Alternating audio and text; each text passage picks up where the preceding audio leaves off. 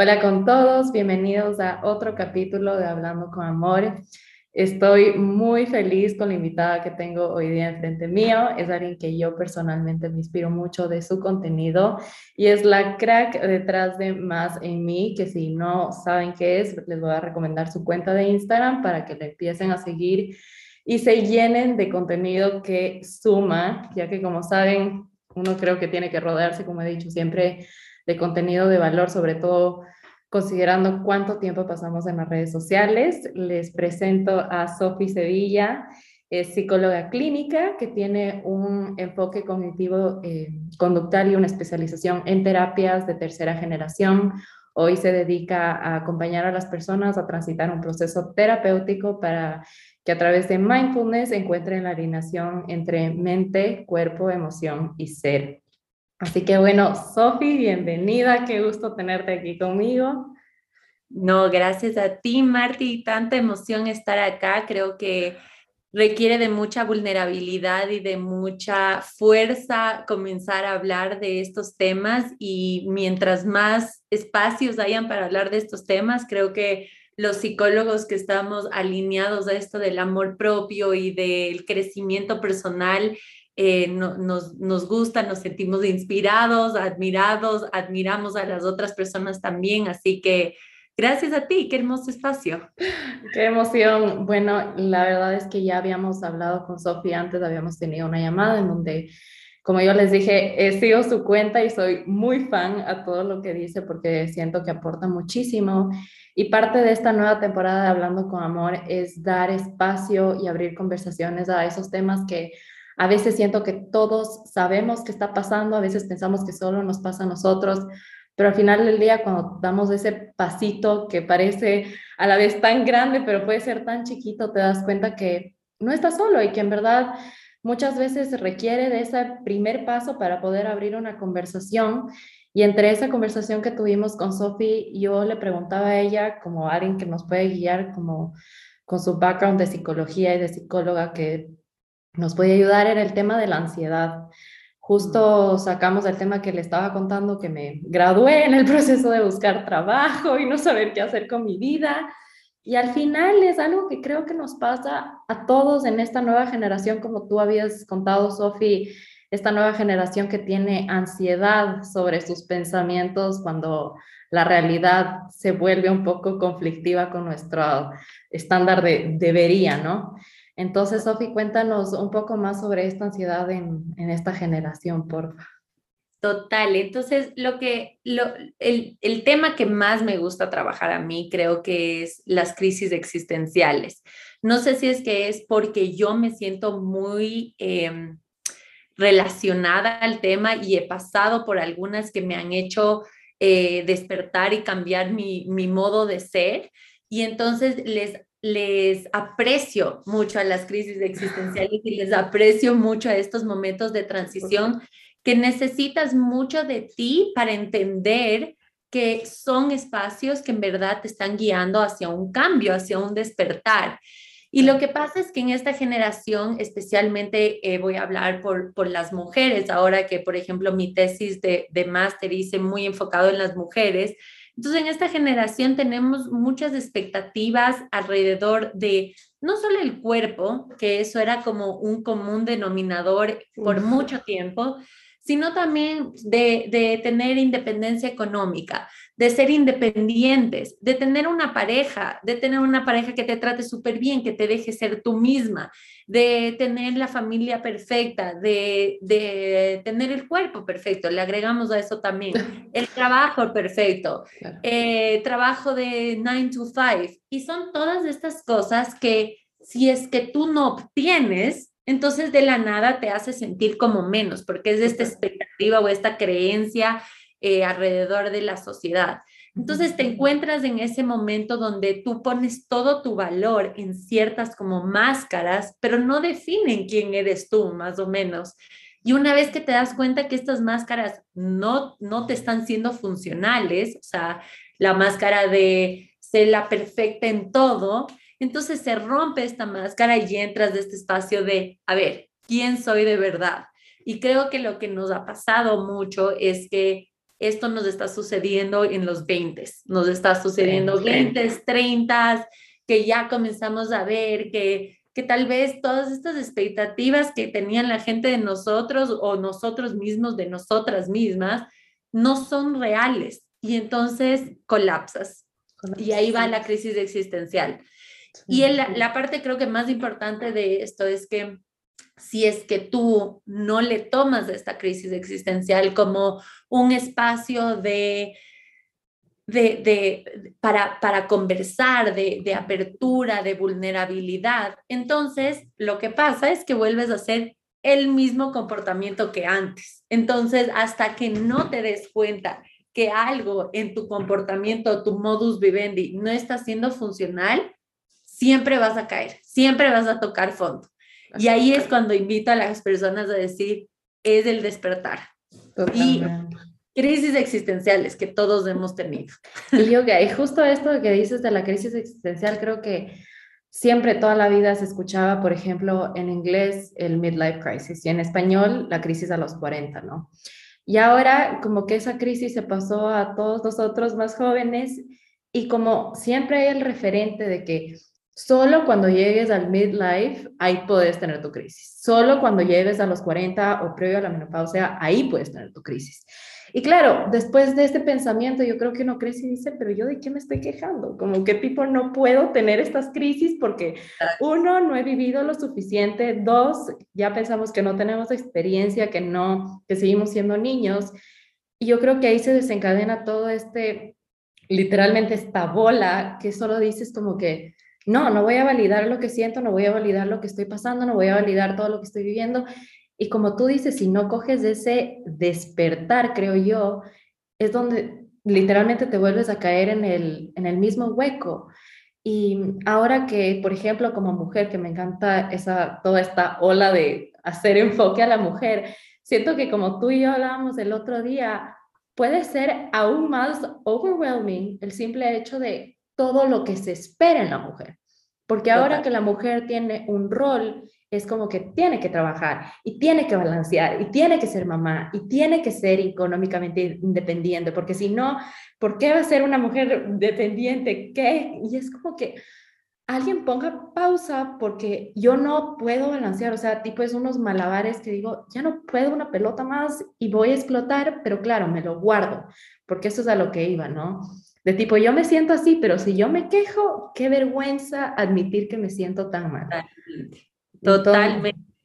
Creo que agregándole ahí esta parte de, de eh, hoy día, esta semana estoy con mi sobrino en casa, tiene tres meses, ¿ya? Y, wow, o sea, Claro, ahí es cuando te das cuenta y dices, las mujeres somos súper poderosas, o sea, somos súper poderosas, logramos muchas cosas a la vez, pero estas expectativas de hacer todo, de cumplir todo, que a ver, si es que va muy bien contigo y está alineado contigo, o sea, si es que eres una working mom, si es que trabajas, si es que estás haciendo todo esto de aquí, no es quitar valor a eso de ninguna manera, es que lo hagas por tu bienestar y no por lo que espera la sociedad. Y creo que por ahí está este, esta transición, o sea, de hay momentos, por ejemplo, en la psicología donde donde tal vez tienes muchísimos pacientes y otras veces que no tienes tantos pacientes y entonces cómo en esos momentos tienes que comenzar a balancear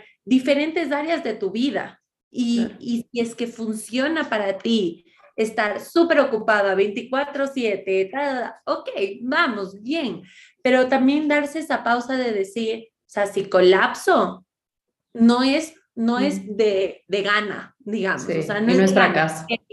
Algo, algo hay que reconocer, algo hay que despertar, algo, algo se está moviendo y hay que transitar. Sí, y yo creo que también eso va con hacer paz o sea, encontrar la paz en qué es lo que cuadra para ti. Y aparte de esas expectativas es también de la gente que te rodea que inconscientemente siempre te vas a comparar. O sea, yo sé que dicen que la comparación es el ladrón de la felicidad y 100% lo es, pero siento que muchas veces es tan más fácil decir, no te compares, ya está, no te compares, no te compares, no te compares. Pero es algo tan inevitable que tienes que estar muy consciente y obviamente toma trabajo. Yo creo que nadie habla del trabajo que toma callarle esa vocecita en la cabeza y decir, hey, como que tú eres tú, el de al lado es el de al lado, porque estamos hablando de comparaciones que pueden entrar desde tu propio hermano hasta con tu pareja, hasta con tu coworker. Son tantas cosas, estás rodeado de, y aparte de lo que ves en las redes sociales, sumando todo, que uno dice, tienes que volver a hacer este como que check-in contigo mismo, este despertar que hablamos tanto y decir, ¿qué va conmigo? Porque como tú dices, o sea, puede ser esa persona, esa mujer que, como digo, se vale todo, porque todo se vale con tal que tú estés en tu paz. Pero, por ejemplo, tú y yo, que digamos, tú trabajas autónomamente y yo trabajo en un horario de 9 a 6, y no porque tengamos esto diferente, yo te voy a decir, ay, Sofi, qué ves, es que tú no sabes la vida que te pierdes, o tú me vas a decir, no, es que ese trabajo de 9 a 6 no vale la pena, estás perdiendo tu vida. Y eso yo creo que uno tiene que hacer y poner límites, ¿no? esto también va con los límites, decir, ratito, o sea, porque tú tengas tu horario no significa que el mío esté mal. Yo creo que muchas veces ahora en este movimiento de las redes sociales te pintan la vida de cómo tiene que ser la vida de tus sueños, cómo tiene que ser la vida perfecta, cuándo tienes que tener. Y en el proceso de intentar cambiar los estándares que ya existen, porque ese creo que es el movimiento, la gente no se está dando cuenta que se están creando nuevos, simplemente. No es que se están dejando de existir. Esto, esto yo creo que es algo que no pasa muy de alto, como que la gente se queja, por ejemplo, del horario de 9 a 5, que creo que es un tema que lo veo en todas mis redes sociales, y de la nada alguien no está diciendo, pero a ver, entonces el nuevo estándar qué es? Que yo me ponga mis horarios, pero eso es otro nuevo estándar. No es que me estás quitando este, sino me estás creando uno nuevo. Entonces, si ya estamos creando uno nuevo, ¿por qué con más razón no damos la libertad de yo escojo y lo que yo escoge, o sea, lo que yo escoja va a estar bien. Totalmente. Creo que agregándole a eso, le, le, voy tomando notas a, a, ciertas cosas que vas diciendo, pero por ejemplo, la parte de compararse, ya, esto, claro, hay estos dichos, ¿no? De, de, cómo te puede causar tanto malestar, pero al mismo tiempo el compararse es algo inevitable entre la sociedad. O sea, somos personas sociales, tipo, eso es, desde que somos hasta ahora, estamos en esto de, de, encontrar esta conexión con gente, de vivir en una tribu, de vivir en una sociedad, de, de entrar en diferentes cosas, en, en diferentes grupos, en, en, sentirse escuchados más o menos. O sea, por ejemplo, el otro día estaba escuchando estaba viendo un documental, ahora me estoy yendo por un tema, pero ya regreso. No, no te preocupes. Eh, estaba viendo este documental de, de gente que cree que em, el, el, el, mundo es, es plano, ¿no? Son los flat earthers, ¿ya? Y está acá en Netflix y es súper interesante porque más que nada hay un psicólogo atrás como conversando de todas estas creencias y cómo puede ser que sí crean, ¿ya? Porque cada uno puede creer en lo que sea que quiera creer que se le sea funcional. Pero también esto les brindó una comunidad, o sea, ahora son una comunidad de flat earthers que se entienden entre ellos, que viven entre ellos. Entonces, esta importancia de yo me comparo con otra persona es justamente por vivir en una sociedad. Y entonces acá va la función de todas las emociones que sentimos, ¿no? O sea, si yo me comparo con una persona y siento celos, entonces, claro, la función de los celos, por ejemplo, es, es medio hacerte entender que tú puedes hacer lo mismo que está haciendo otra persona. Solo que, no lo tienes ahorita. Claro, que no tienes ahorita porque tal vez no tuviste la oportunidad o la suerte o tú no te moviste de esa manera. Entonces, claro, lo que nos pasa mucho a los psicólogos es que tal vez vemos a gente o a los nutricionistas, no quiero hablar por todos, pero he escuchado de varios que vemos a gente como hablando de esto en redes sociales y ellos tal vez ganando mucha más plata que nosotros por algo que tal vez no, no se han rajado estudiando. Es algo que se sabe, que es general knowledge. Claro, y entonces de la nada dices, claro, sientes esa comezón, esto de compararte con la otra persona, es celos y es esto que tiene que ver de, oye, tú puedes hacer exactamente lo mismo, ¿ya? Entonces, claro, si yo ya entiendo este, este, este paradigma, digamos, em, entiendo que yo puedo, em, entonces puedo cambiar mi comportamiento. Si es que eso es lo que yo quiero llegar a hacer, entonces lo hago. Entonces por eso como que si me comparo a las personas, que sea para bien, o sea, cada cosa tiene su consecuencia, positiva o negativa, entrando como en el dualismo de que no nada es positivo ni negativo en la vida, pero para ponerle como en palabras, es esto de, a ver, si yo me comparo con una persona, yo estoy tomando la acción, o sea, yo soy protagonista de mi vida, si yo me voy a comparar con alguien que sea para bien, digamos, o sea, para yo superarme, para hacer algo más. Pero si me comparo para bajarme, entonces tienes todas las de ley de tomar protagonismo en tu vida y no tanto entrar a este espacio de victimización, em, que, creo que es interesante, ¿no? Todo tiene su consecuencia. No, y eso del el rol que dices que para bien, o sea, de tomar poder o víctima, siento que tiene una línea súper delgadita, ¿no? De que te puedes comparar y de la nada tú dices, ay, yo puedo hacer lo mismo, pero, pero, y te llenas de excusas. Y llegan las excusas a, a decirte como que como el, de chiquita te decían, claro, tú te dices esto para darte el toquecito en la espalda de hacerte sentir bien y tú en tu cabeza jugártela y decirte, tú olvídate que tú dijiste las cosas bien, pero es como poner una curita y al final la herida sigue ahí, es, es esas cosas que a mí a veces me decían, yo me acuerdo que de chiquita, viene fuera del tema, pero de chiquita tenía una parte de dermatitis y el doctor me decía, tú cada vez que te pones esa crema es como si tuvieras un árbol podrido, le pintas de verde por afuera, pero no estás curando la raíz. Y yo me quedé traumada de la crema esa que dije, no me vuelvo a poner, yo quiero curar de raíz. Pero son, al final esa metáfora yo creo que va para muchas cosas en nuestra vida. Yo siento que muchas veces inconscientemente sí pintamos ese árbol de verde, porque curar y sanar la raíz y encontrar ¿Qué fue el problema? Toma tiempo, es un montón de trial and error. Y yo siento que a veces esto va en el enfoque que te contaba el otro día, que muchas veces te dicen, te venden las cosas como el amor propio, que te dicen, ay, qué lindo que es, todo color rosa, romanticemos. Pero nadie habla del trabajo interno y lo que en realidad significa tener amor propio, que no es algo que viene fácil, que es algo de todos los días, que yo me levanto y me amo a mí misma sobre todas las cosas, sino de tener esa compasión y de decir una lucha a veces interna que viene con estas crisis, que sobre todo se presentan estas crisis existenciales que nos dan en donde dices, aquí estamos en serio poniendo las cartas sobre la mesa y decir, ¿cómo vamos a batallar esta crisis? ¿Cómo la vamos a enfrentar? Porque al final eres tú contra ti misma, donde en tu cabeza hay una guerra casi que mundial y en la afuera no se enseña. Entonces, como nadie ve y nadie se acerca, porque también una vez está esperando milagrosamente que alguien se venga y te diga, oye, estás bien para poder explotar. Total. Pero hay veces que nunca se acerca. Y no porque nadie nunca se acerca, no significa que tú tienes que decir, alguien me puede ayudar, por favor.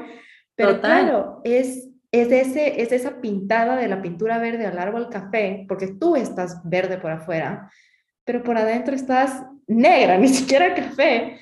Y poco a poco tienes que encontrar la manera de volverte verde genuinamente.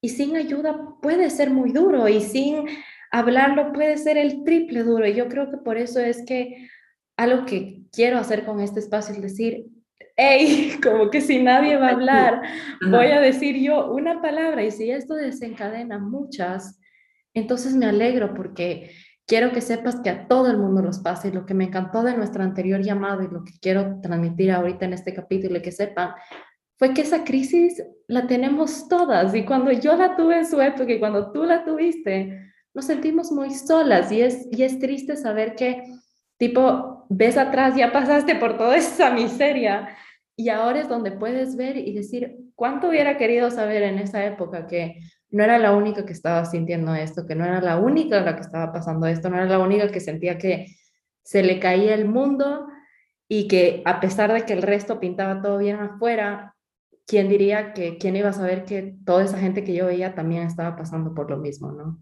Total, y creo que esa parte es importante de uno pedir ayuda, o sea, uno entender que, que hay gente que está completamente capacitada para ayudarte a transitar durante estas crisis y no necesariamente, y aquí es lo que invito también a las personas a entender que no necesariamente una psicóloga o un psicólogo va a ser la persona ideal, perfecta para ti. O sea, eso igual es un proceso. O sea, yo, por ejemplo, claro, trabajo con un tipo de enfoque que invito mucho a la meditación y tal si es que alguna persona no le interesa para nada eso, entonces plenamente va a comenzar terapia y va a decir, odié psicología, nunca más voy a pedir ayuda.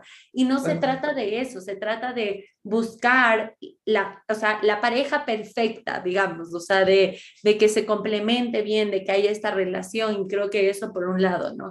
Después por el otro lado, el verte vulnerable en los momentos en donde estás triste, donde estás enojado, donde estás frustrado, en donde te sientes en esta crisis y acercarte, ya no sea a una psicóloga, pero tal vez a una amiga y decirle que, o sea, oye, me estoy sintiendo así, tú te has sentido así, solo para saber si alguien más, claro, como, a ver, alguien más se ha sentido de esta manera. Y una vez que comienzas a ver que otras personas también sí, justamente te lleva a este despertar, que no es que yo me voy a guardar esta crisis y voy a como taparle más o menos con la pintura que tú dices, sino más bien voy a literal tomar, em, tomar toda la conciencia necesaria de lo que estoy viviendo y saber que algo me está comunicando, o sea, algo va a salir de esto.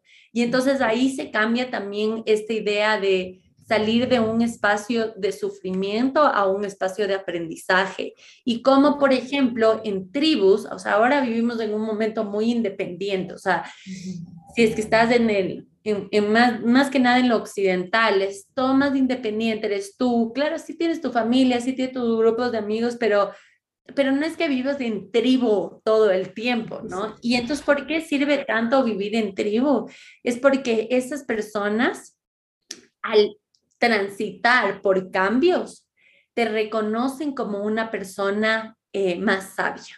¿Ya? ¿A qué me refiero? De que, por ejemplo, si le llega la menstruación a una niña que se ya convierte en adulta, en una tribu, estos eventos son súper importantes porque entiendes que, que, que, la, que la niña va a salir de la zona de confort, que va a sentir nuevas emociones, que ya está transitando un cambio y, una vez que ya transite este cambio, le, le invitan nuevamente a la, a la tribu como una persona más sabia que ayer. O sea, de que esta persona ya puede ayudar al resto de personas basado en sus experiencias.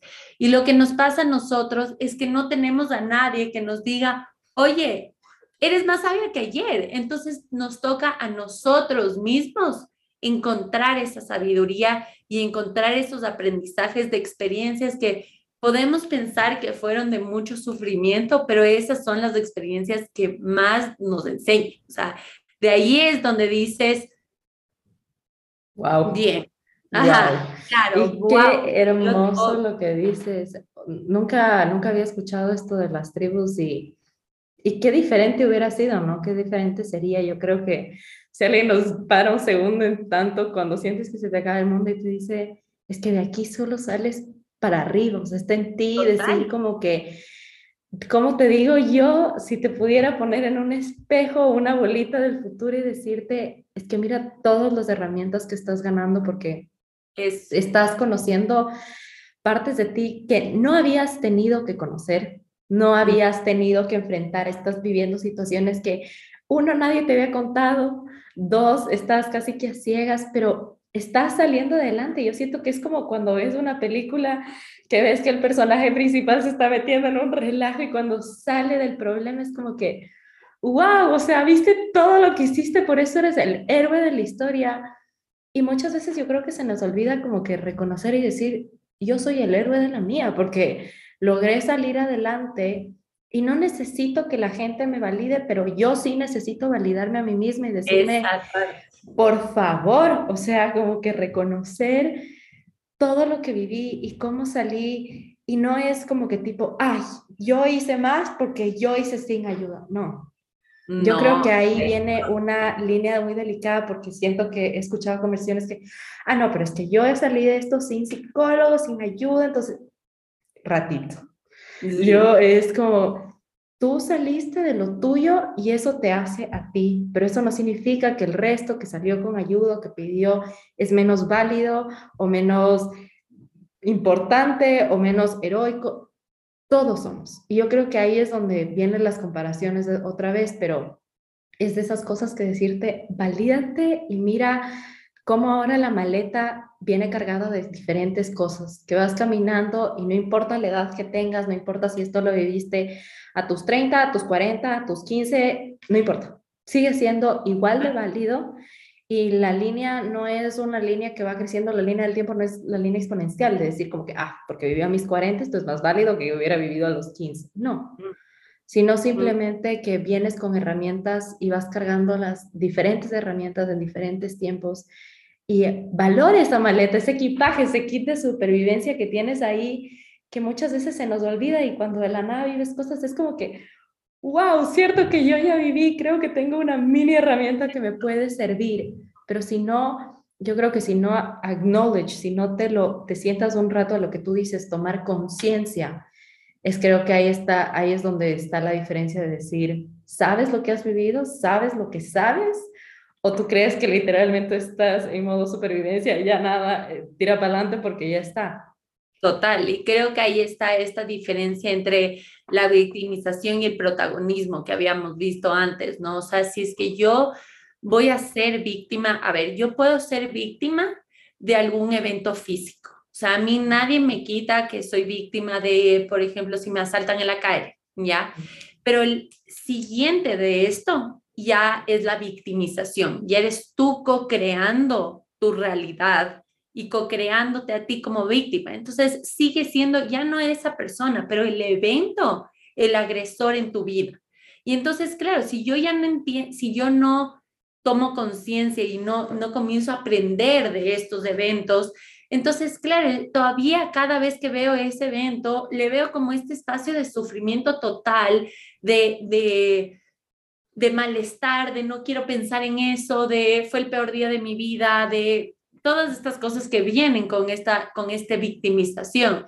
Pero si yo decido tomar protagonismo de mi vida, entonces así los eventos que te hicieron víctima física por un rato ya no se vuelven tan poderosos y ya decides tú qué vas a hacer con esta información, o sea, con esta realidad que te tocó vivir. Y un poco esto va de la mano también con, con estas ideas de que tal vez la, la gente que recibe ayuda psicológica tiende a ser eh, personas que ya tienen sus necesidades básicas cubiertas, ¿no? Entonces, claro, eh, tenemos tal vez la posibilidad de, quejarnos de ciertas cosas o ser víctimas de ciertas cosas, que está bien, esa es la realidad que tú estás viviendo, ¿no?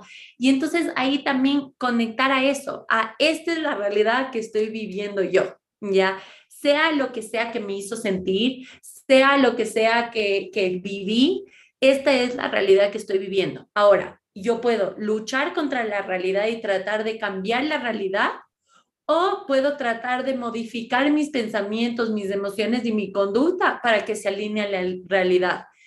Y esa es la parte más fácil. Esa, y es ahí donde pensaste la parte más fácil. O sea, porque cambiar la realidad, muchísima suerte. O sea, muchísima, suerte. Es como cuando te viene a terapia una persona que dice, quiero que me ame mi novio, ¿qué hago? Ni idea. O sea, no tengo idea cómo hacer que te ame tu novio, porque tal vez tu realidad es que no te ama tu novio, ¿ya? Pero claro, si yo comienzo a modificar mi pensamiento de por qué quiero que me ame mi novio, qué está pasando ahí, qué, qué creencias salen de ahí, entonces ahí sí puedo yo modificar mi manera de ver la realidad. Y entonces un poco irse con este pensar de, it is what it is, ¿no? O sea, cada vez que me veo así en, en las nubes, it is what it is o sea, esto es lo que tengo. Y yo creo que eso de cambiar las preguntas, de hacerte las preguntas correctas. Creo que no se habla lo suficiente de que cómo el cambio del uso de ciertas palabras cambia totalmente la situación. El hecho de qué tengo que hacer yo para tipo cambiar lo que estoy viendo, porque justo estuve en una charla de este gran señor Mario Alonso Puig, no sé si le conoces, que decía, ¿qué pasa con la percepción? La percepción es un punto de vista y un punto de vista significa la vista de diferentes puntos. Que muchas veces decimos, ah, pero mi punto de vista, ah, pero tu punto de vista y mi punto, y así nos podemos pasar la vida diciendo los diferentes puntos de vista. Pero eso no significa que nuestros puntos de vista no sean válidos. Podemos estar viendo el mismo círculo que tú estás parada en el sur y estoy parada en el norte, y yo te digo, Sofi, yo veo árboles, y tú me dices, no, yo veo una ciudad. Y yo puedo decir, pero esta está loca, o sea, ¿cómo, ¿cómo me va a decir que veo una ciudad si yo veo árboles? Y claro, ¿dónde está el factor común? En donde las dos aceptamos que nuestras realidades pueden convivir, porque de verdad estamos diciendo la verdad, no estamos mintiendo, pero hacemos esa aceptación de, sí, puede ser que mi realidad sí sea verdad, pero la tuya también. Y de ahí viene con hacerse las preguntas de qué estoy viendo yo, que es lo que vuelvo a lo que decía del el uso de las palabras, de por qué mi novio no me ama diferente a cómo estamos en nuestra relación, cuál es nuestra dinámica de quiero que me ame, quiero que me ame, quiero que me ame, sino de irte un poquito más atrás y ponerte en una percepción, no sé, en una literalmente como una tercera persona y decir, ¿qué estoy viendo que adentro de este círculo yo ahorita no puedo ver? Porque estoy tan cerrada, estoy tan con esta mentalidad que por alguna razón el foco en el que estoy viendo las cosas me está cegando en estos diferentes espacios.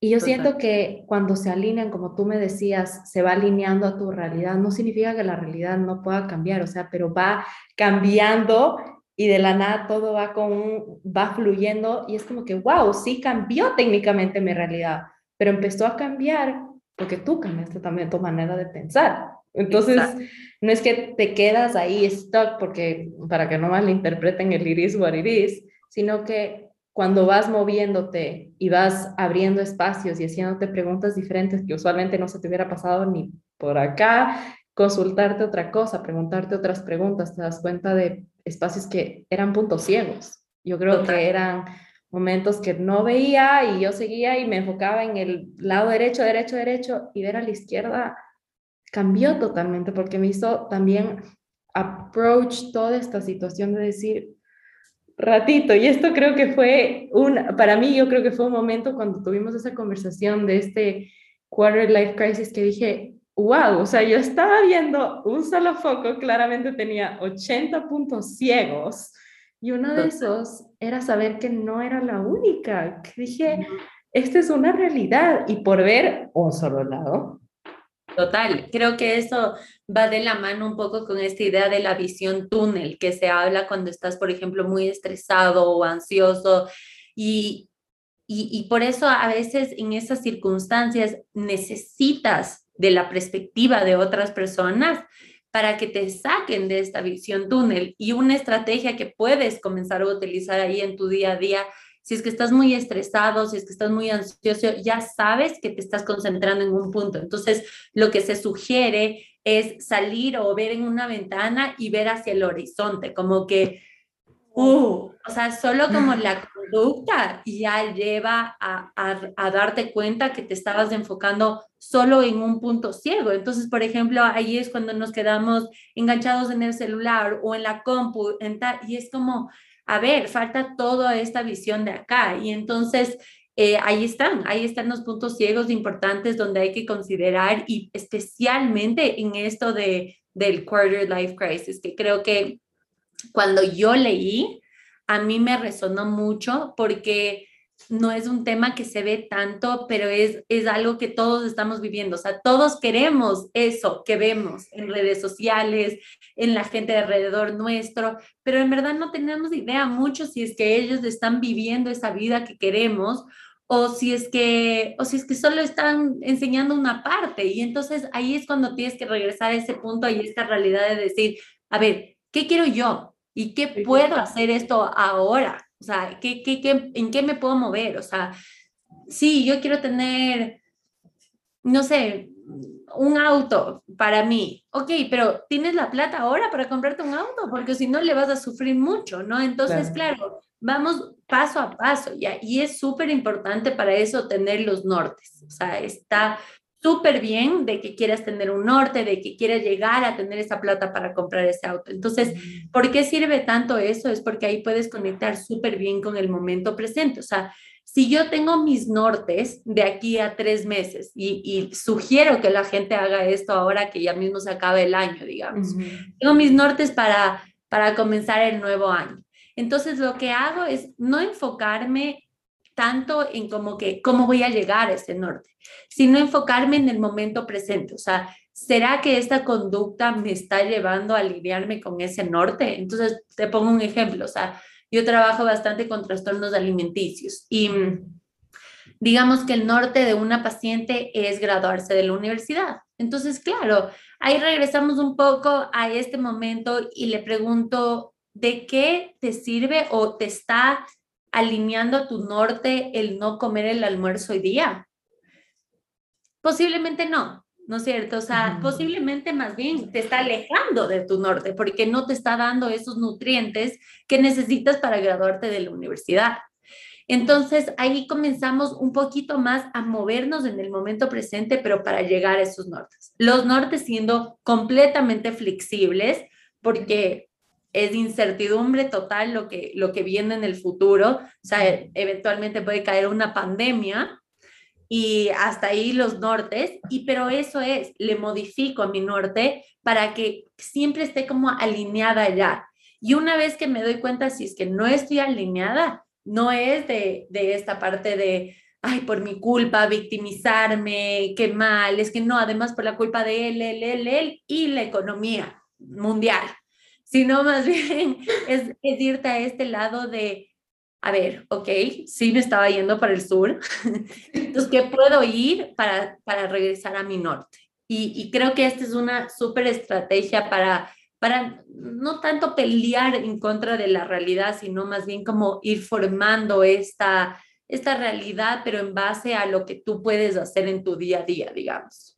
Y esto, esto del norte me encantó, o sea, nunca había oído y te doy mi palabra y a todos ustedes que me voy a poner norte porque siento que Total, es, esto es otra manera de ver también, yo creo que esas metas, ¿no? De primero de enero que a veces casi ya vienen hasta con la connotación negativa de metas de año nuevo. Yo siento que veo metas de año nuevo y creo que es algo corriendo. O sea, ha habido pocas veces que las cumplo, pero vienen con esa ansiedad de que si no las cumplí, uno se siente pésimo, o sea, porque claro, se escribe en el cuaderno de este año corro la maratón, es como que llega diciembre 31, no corriste y toma lo que te cae, porque nada es peor que la crítica que uno se hace, o sea, esto es el final del día. Y me encanta esto que dices de los nortes, porque al final también se relaciona con un camino, es el camino puede variar, que puedes, literalmente el norte puede ser acá, como puede ser acá, como puede ser acá. O sea, tú sabes cuánto se mueve una brújula, tú sabes que dependiendo de donde estés parado, vas a, va a variar el norte. Y me parece súper lindo lo que dice Sofía de, de este norte, porque siento que también representa una flexibilidad de vas cambiando. Yo siento que una vez se le olvida que uno es un ser cambiante, que la meta de ayer puede variar mañana. O sea, Totalmente. Claro, por eso este, esto del año nuevo, de ponerte justo el primero de enero, es súper complicado porque, a ver, yo pienso en enero yo. No soy persona. otra persona, claro, otra persona y dices, qué loco, cuánto, cuánto me he movido, pero en cambio si es que yo me pongo nortes a fin del mes o a tres meses o tal, pero después tal vez veo que ese norte no me está haciendo funcional, o sea, digamos que en verdad sí quiero comprarme este auto, o sea, sí quiero tener eso, pero me estoy dando cuenta que que tres meses es tal vez muy poco porque estos tres meses también he tenido que pagar arriendo o comida o extras en tal lugar. Entonces, no es de, miércoles y ahora cómo llego a esto y qué, qué, qué, pena que no logré y qué culpa, tal, si no es, no, no, o sea, sigue siendo mi norte, pero le voy a extender un poquito más, ¿no? Y entonces ahí sigo trabajando en mi momento presente a llegar a este lugar, pero entendiendo que, que, la, que la certeza esto me dijo mi psicóloga ayer y me pareció súper interesante, que la certeza no es absoluta. Y claro, es medio como contradictorio esto, pero claro, no hay certeza absoluta. Claro, y eso de no hay certeza absoluta, uno se puede volver loco y decir, entonces, ¿qué es cierto? con, con, lo que nos encanta tener el control, ¿no? De decir, Total. hay esta verdad y cuando de la nada te dicen, no, la certeza no es absoluta y uno puede perder la cabeza por perder el control. Pero al final del día yo siento que había mucho, personalmente hablando, me acuerdo que tipo postergaba alguna meta o un reto y ya me venían, no, es que ya no vas a cumplir. Y es como que eso no, no es ni compasivo ni flexible, es totalmente limitante, primero que nada, y tampoco realista, porque simplemente la vida en sí, yo puedo tener, cambia, o sea, y la vida que, por ejemplo, yo decía, ok, cuando tenga tantos años voy a estar en tal lugar y de la nada, y a mí quién me dice qué me va a pasar mañana, o sea, son esas cosas que si yo me estoy ahí con un látigo en una mano diciéndome es que tú dijiste que para el 31 de diciembre y no soy flexible y no me tengo compasión, porque esto viene conectado creo que con, con la compasión de uno mismo, no, no voy a poder hacer nada, o sea, no voy, a, no voy a poder avanzar, no voy a estar tranquila, voy a estar con mi mismo peso aquí atrás en el cuello, gritándome casi que en la oreja de qué fue, qué fue, qué fue. Y al final todo se hace un, una pelota de nieve que solo sigue creciendo y sigue creciendo mientras baja esta montaña. Y creo que te pone peor de donde empezaste, por el simple hecho de que no te supiste abrir y decir, wow, puede ser que literalmente practiqué para esta maratón y entrené y el día de la carrera al kilómetro 10 se me torció el tobillo y por más de que hacía un tiempo, voy a hacer otro tiempo. Y ya está, pero es algo que no pude literalmente no veo el futuro, pero tengo que saber cómo actuar en estas situaciones en donde pasan estos imprevistos que vienen de la mano con la vida, porque esta es la vida y está. Eso es. Pero simplemente yo creo que viene un montón de esta compasión y todo vuelve a estas crisis existenciales, porque siento que todos los temas que hemos hablado son todos los sentimientos que se presentan en esa crisis, porque esa crisis puede ser tan diferente para ti como para mí, pero sigue siendo una crisis, sigue siendo un momento en donde te sientes perdida, en donde te sientes un solo fracaso, primero que nada, te sientes súper sola y te sientes como si el mundo se va a acabar y tienes que encontrar la respuesta ya, porque si no, explota una bomba. Y es como que... Y mañana. Ajá, y mañana. Y todo era casi que para ayer. O sea, tipo, ya lo resolviste. Es, es fuerte, es súper importante, es fuerte, hay que ser compasivos y entender que la compasión, como tú dijiste al comienzo, va muy de la mano con el amor propio, pero que el amor propio no es rosas y mariposas, es la compasión es entender si es que alguna vez cometiste algún error, entender ese error, entender lo que salió de eso y justamente llevarle ese espacio de aprendizaje y no tanto esto de, de, culpabilidad o de victimización. Entonces, no es tanto me niego a ver estas cosas que no me gustan de mí o estas cosas que, que, que no me encantó como hice, sino es les veo, les analizo, les reflexiono, les siento, porque seguro vienen con full emociones y entiendo qué es lo que me está enseñando. Entonces, un poco ahí también entrar a esta idea de, de cambiar el por qué me pasó esto a mí al para qué me pasó esto a mí. Y eso te lleva a un montón de, de aprendizajes. Hermoso. Y una pregunta, Sofía, que tú eres esta experta, hablando de esta crisis de los nortes y todo. Por ejemplo, en el caso de que idealizamos esta vida, ¿no? De que yo para los 25 tengo que tener mi startup, tengo que ser millonaria, todo eso, y si me pasé, me fregué. Pero yo sí, hablando con mis hermanas, es un estrés que no viene desde los 20, estamos hablando que viene desde los 16, que tú ves y que de la nada te dicen, no, es que a los 25 dejas de producir colágeno, el cuerpo cambia biológicamente y te chantan y tú ah. cumples años. Y tú dices, ah, yo casual sigo cumpliendo años y estoy más cerca a este estrés. Pero como decías antes, usualmente idealizamos esta vida ¿Y qué pasa si no es la vida que queremos y no sabemos? Porque usualmente no nos preguntamos eso. Yo creo que vemos, ah, hermoso, todo precioso, todo precioso. Y si cuando tenemos eso no es lo que queríamos y te da el dolor de idealicé lo que no era para mí, ¿cómo, cómo te encuentras, cómo haces ese clic? ¿Qué preguntas crees que uno se necesita hacer para, primero, bajarle un poco a la idealización que te llena solo de expectativas y malos ratos, pero también yo creo que preguntarte a ti para encontrar cuál es la vida que tú quieres. Total, total. Creo que, y, y me da chiste que, que, me digas esto porque yo también me acuerdo, medio a los 16 años, en mi grupo de amigas pasó este, esta idea que creo que era hasta los 25, el cuerpo, el cuerpo que tienes a los 25 es el cuerpo que vas a tener por el resto de tu vida. Entonces, que como que en verdad tienes que hacerle bien a la situación. Y claro, ¿qué? ¿Qué? ya, ya pasé los 25 y me doy cuenta que mi cuerpo sigue cambiando, sigue siendo muy receptivo a lo que le doy, al amor que le doy, a la comida que le doy, al ejercicio. O sea, no. Ajá, entonces, eh, creo que esa es, esa es una, una súper buena idea de, de cómo comenzar a cuestionarse. Em, más que nada también es cuestionarse que, que las mujeres y los hombres tenemos ya de por sí máscaras desde muy pequeños que nos pusieron. O sea, el hombre, y acá viene la típica que hemos escuchado muchas veces, como que el hombre no puede llorar, la mujer en cambio no se puede poner brava, y entonces como hay estas máscaras que cada vez se van formando a través de nuestras experiencias y que se van fomentando también, o sea, les van dando mucha fuerza nuestras experiencias, nosotros mismos, nuestros familiares, la sociedad, entonces llega ese punto que la crisis existencial justamente es este, esta apertura a decirte, oye, algo no te está funcionando. Si yo no reconozco esto, yo voy a seguir y voy a continuar tratando de ser la mejor hija, la mejor novia, la mejor persona, la mejor, por ejemplo, ahorita estoy y, y acá entro a esta idea muy, muy vulnerable porque nada, todos los psicólogos somos pacientes también.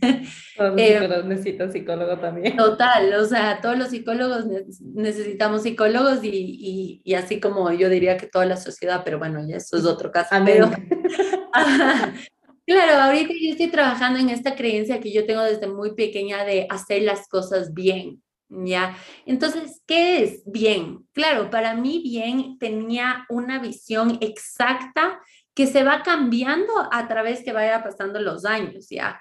Pero claro, entonces, ¿qué es bien? ¿Qué es mal? ¿Qué, o sea, qué es bien? ¿Qué es mal? Entonces, me, me, me o sea, comencé la terapia justamente por este, este, esta creencia que, que, claro, es chistoso porque como psicólogas, como identificas tal vez un poquito más rápido, pero como como, como pacientes, digamos, es, es fácil entender que tal vez algo no está siendo funcional cuando te encuentras mal, cuando te encuentras como en este malestar de, estoy tratando de llegar a un punto que todavía no he, no he, podido llegar, que tal vez la gente de alrededor tuyo te admira tanto y tú estás todavía ahí, no, tengo que hacer las cosas bien, tengo que hacer las cosas bien, ¿cómo le hago? ¿Cómo llego acá? Entonces, claro, si es que te encuentras en esa frustración, es el momento de decir, hay algo, hay alguna creencia que no está alineada a mi realidad. Entonces, ya, comienzas a, modificar estas creencias, estos pensamientos, comienzas a usar tus emociones a tu favor. Y creo que, em, creo, creo que como esto de abrir los ojos una, o tomar conciencia, es que nunca debes sentirte bien con el no estar em, cómodo o no estar alineado, más que nada eso, con, con la persona que, que, eres, que eres en el momento presente. ¿ya? Y, y entonces hay que, hay que cuestionarse cosas, hay que preguntarse, hay que sentir emociones y acaba esta parte súper importante. Una persona que encuentre bienestar no neces o alineación no necesariamente es una persona que es feliz siempre. También borrarse esa creencia de la cabeza. Gracias. Es esa persona que más bien decide sentir las emociones y su malestar que viene, pero entiende que cada emoción tiene alguna función. Entonces es como, ah, ok, o sea, hoy día me siento súper triste, qué bestia, ok, pero ¿qué, ¿qué, significa esto en mí? O sea, es que tengo que dejar ir algo, o me siento súper enojada, alguien se pasó un límite mío, entonces tengo que poner estos límites. Entonces, es, es de eso, es tener tanto autoconocimiento que ya sabes qué hacer con, con los malestares y con los movimientos de la vida para, para llegar a estos momentos de, de sí felicidad, de que, que tanto anhelamos. Sí, y yo creo que al final, o sea, todas estas crisis, todo vuelve a conocerte. Sí, siento que es la base de todo en esta vida, porque uno, yo creo que te deberían decir hasta en el colegio como que la importancia de conocerte a ti mismo, porque te conoce el resto, te conoce tu familia, te conocen tus amigos y tú te conoces a ti mismo. Te tomas el tiempo de conocer a la persona, por ejemplo, las épocas que te enamoras de alguien. Ah, no, ahí sí, olvídate. Tú te vuelves experto de tu novio, de tu crush, de que le gusta cómo se viste, qué colonia se pone, todas las cosas estas casi que obsesivas. Pero yo digo, ¿cuántas veces pasa lo contrario? ¿Cuántas veces nos tomamos el tiempo de obsesionarnos casi con nosotros mismos, de decir, ah, no, es que a ti te conozco como la palma de mi mano y es, ¿conoces en verdad la palma de tu mano? ¿Te conoces en serio a ti? Porque yo me topé, cuando conté la historia de Hablando con Amor, yo me topé con un, literalmente veía el reflejo en el espejo y decía, es que yo a ti no te conozco. O sea, no, no sé quién eres esta Martina, no tengo idea ni cómo se mueve, ni de qué pata cojea, ni nada por el estilo. Y conocerse es conocer de verdad y vas y yo creo que eso es algo que muchas veces también viene con el enamoramiento y son tantos temas que obviamente abarcamos, pero la gente tiene que creo que entender que cuando tú te enamoras de una persona, tú decides amar a la persona que no te va a encantar todo de la persona, porque así como hay cosas que no te encantan de ti, o sea, es una decisión de decir, ya está, o sea, amo a esta persona, me amo a mí misma con estas virtudes y con estos defectos, porque todos tenemos, pero es hacer paz con estas cosas que están ahí, que pueden molestar, pero que simplemente también podemos trabajar en evolucionar, pero van a haber cosas que vienen parte de ser y cómo hay que aprender a moverse, no que van a cambiar necesariamente drásticamente, pero ¿cómo aprendes a moverte?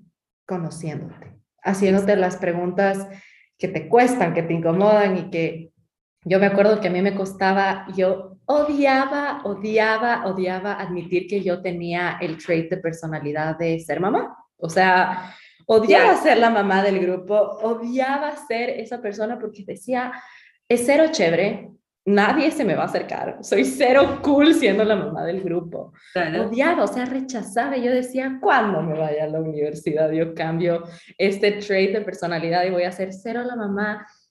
Y cuando dejé de dar guerra a algo que está tan marcado en mí, pude entender que esa misma, esa misma parte de mi personalidad era algo que me hacía tan especial, era algo que me hacía que la gente tenga la confianza de contarme cosas, de preguntarme o de simplemente saber que el amor que yo doy a mis amigas, que las que están dando saben que soy super mamá, que te quiero de verdad. O sea, que en verdad, genuinamente, cuando eres alguien que ya entra a mi círculo y todo eso, hay un cariño mutuo y hay un cariño como que entre amigas menores y mayores de tipo, yo te cuido porque viene parte también con el hecho que soy la hermana mayor, o sea, son cosas que me formaron, o sea, es inevitable, mis hermanos son mis hermanos y también a veces hasta mi último hermano Tomás pasa por mi hijo, o sea, tipo como que no hay nada que hacer, pero ¿qué pasó? Tuve que conocerme y decirme, ¿por qué me molesta tanto ser mamá? ¿Qué es lo que me está incomodando en realidad?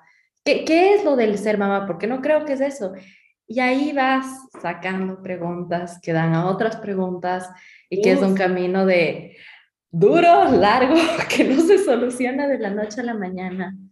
Pero yo creo que es igual que exactamente conocer a alguien, porque siento que hasta mis mismos abuelos que van casados ya más de 50 años se siguen conociendo, porque la gente, el ser humano, es un ser cambiante y cambiar significa que salen cosas nuevas. Entonces uno nunca deja de aprender y uno nunca deja de conocerse y eso creo que es algo que a veces se nos olvida cuando de la nada te gradúas, dices, ya me gradué, ya sé todo y de la nada, ¿no? El mundo sigue cambiando, entonces tienes que seguir actualizando y lo mismo pasa con uno mismo, que también a veces creo que se nos, nos permitimos de, no, yo creía esto toda mi vida y yo cómo voy a venir a decir que creo en otra cosa ahora. Total. Y es como que permítete cambiar, porque no porque creciste en una familia, por ejemplo, no por meterme en la religión, pero cristiana y de la nada encuentras el budismo y solo parece que se alinea más contigo, está bien, o sea, no está mal, no está haciendo... Y ahí viene otra vez lo del bien y mal que tú dices, como que hacer las cosas bien. Claro, en tu cabeza tú te cambias de religión y chao, o sea, perdiste. Claro, o sea, todo era alineado a esta parte de hacer las cosas bien. ¿Y, y qué es bien? Entonces, claro, o sea, también en mi familia está mucho esta creencia. Entonces, para cada miembro es diferente el bien. Entonces, se vive completamente eh, se vive, pero en otro, otra dimensión de lo que es la realidad, porque, claro, si yo baso mis cosas en bien o mal, entonces nunca voy a alcanzar, nunca voy a alcanzar el bien, más o menos, ¿no? Pero claro, entonces ahora, por ejemplo, estamos trabajando más con esta idea de si yo quiero, yo puedo. Entonces ya, ok, esto te da un poquito más alineada a la realidad y ahí vas un poquito más a tus nortes, o sea, le alineo a mis nortes. Entonces, todo la final termina en esto, en, en, utilizar estas crisis para conocerse, para despertar, para entender que la crisis te trajo a, a, este punto porque tal vez tu realidad no es la que está siendo funcional y, y, y hay, que, hay que permitirse cambiar y, y justamente, en, sí, moverte, fluir entre la vida eh, suena súper lindo, pero fluir entre la vida también es tomar protagonismo, no es solo que me pase todo, sino es todo protagonismo de, de, de la fluidez que va en, en, la vida, ¿no? De los movimientos. Yo creo que también de volver a ver, como decíamos antes, esa maleta y decir, ¿qué herramientas tengo? Me, me quedo, sí, que he aprendido. Me quedo 100% con lo del norte, me encantó. Sí, sí. Más que nada, yo creo que va alineado mucho a decir cuál es mi norte ahora. Yo siento que si algo dejamos a los que nos están escuchando es encuentra tu norte y acuérdate cuánto se mueve esa brújula, porque uno sabe cuánto de la nada coges una brújula que no es tan común ahora, hoy en día, pero yo me acuerdo de mi papá cogiendo una brújula y yo veía que esa cosa se daba vueltas hasta cuadrar y ese es el punto, que tipo siempre va a haber un cambio y las crisis, como tú dices, que algo que me encantó, úsalo como un despertar, no para hacerte más chiquita, sino para decir, es mi momento de recordarme cuál es mi norte, de a dónde estoy yendo y que saber que capaz lo que sufres ahora de la nada te das cuenta que es lo que te decía, no era lo que querías, que tú pensabas tanto que querías hasta que estás ahí de la nada, oh sorpresa, mi idealización era totalmente errónea, no era lo que yo quería, porque no todo es para todos y uno tiene que saber eso, como que no el horario, no la vida, no donde vives, familia, hijos, lo que se espera, no es para todos, porque la vida cada uno es diferente y eso es la esencia de lo que nos hace únicos, de lo que nos hace especiales y que y que creo que estas crisis, ya sea que las tengamos a los 18, a los 20, a los 21, 25, 30, hasta lo que te día, puede ser que te pases tantos 70 años, no importa, cuando todos quieren ser jóvenes otra vez, que también se ve, yo creo que es preguntarte, decir, wow, ¿qué quiero en donde estoy? ¿Qué es lo que me está molestando que hizo que se despierte esta crisis ahorita? ¿Qué fue lo que detonó esta crisis que sacudió mi mundo y me dio de la nada? Porque uno siente, ¿no? Que lo que decíamos en la otra llamada, que todo muy bien, algo me pasó y de la nada todo mi mundo se fue como si una bomba atómica explotó y ya no sabía ni dónde encontrar los pedacitos. Totalmente, totalmente de acuerdo. Entonces, invitar a la gente a sentir la crisis y más que nada invitarles a, a, si es que quieren utilizar estas crisis para despertar, porque a la final es una decisión, entonces que hay gente dispuesta a ayudarles, hay gente dispuesta a, a transitar durante esas crisis y, y, que, y que puede salir muchas cosas positivas de ahí también. 100% y los que están escuchando no se olviden también de seguirle a Sofi, como les digo, a través de más de mi psicología, igual en el Spotify les voy a dejar su link a sus Instagrams y si necesitan también hacer una consulta, yo sé que Sofi también recibe sesiones uno a uno y les pueden mandar con toda la confianza del mundo un día porque ya ven lo linda que es y cómo te sientes tan en confianza, pero sí, escuchen sus crisis. Qué lindo tenerles aquí. Gracias por escucharnos y ya nos vemos en el próximo capítulo de Hablando con Amor. Gracias, Sofi. Gracias, Marte, a ti. Qué hermoso conversar de estos temas. Y si cualquier cosa, estoy acá para conversar de estos temas, para apoyar a la gente en estas transiciones y, más que nada lo, lo, que tú dijiste al comienzo, tratar de encontrar el proceso para alinearte con tu, con tu esencia, con tu ser. Entonces, gracias a ti por esta oportunidad. Un gusto,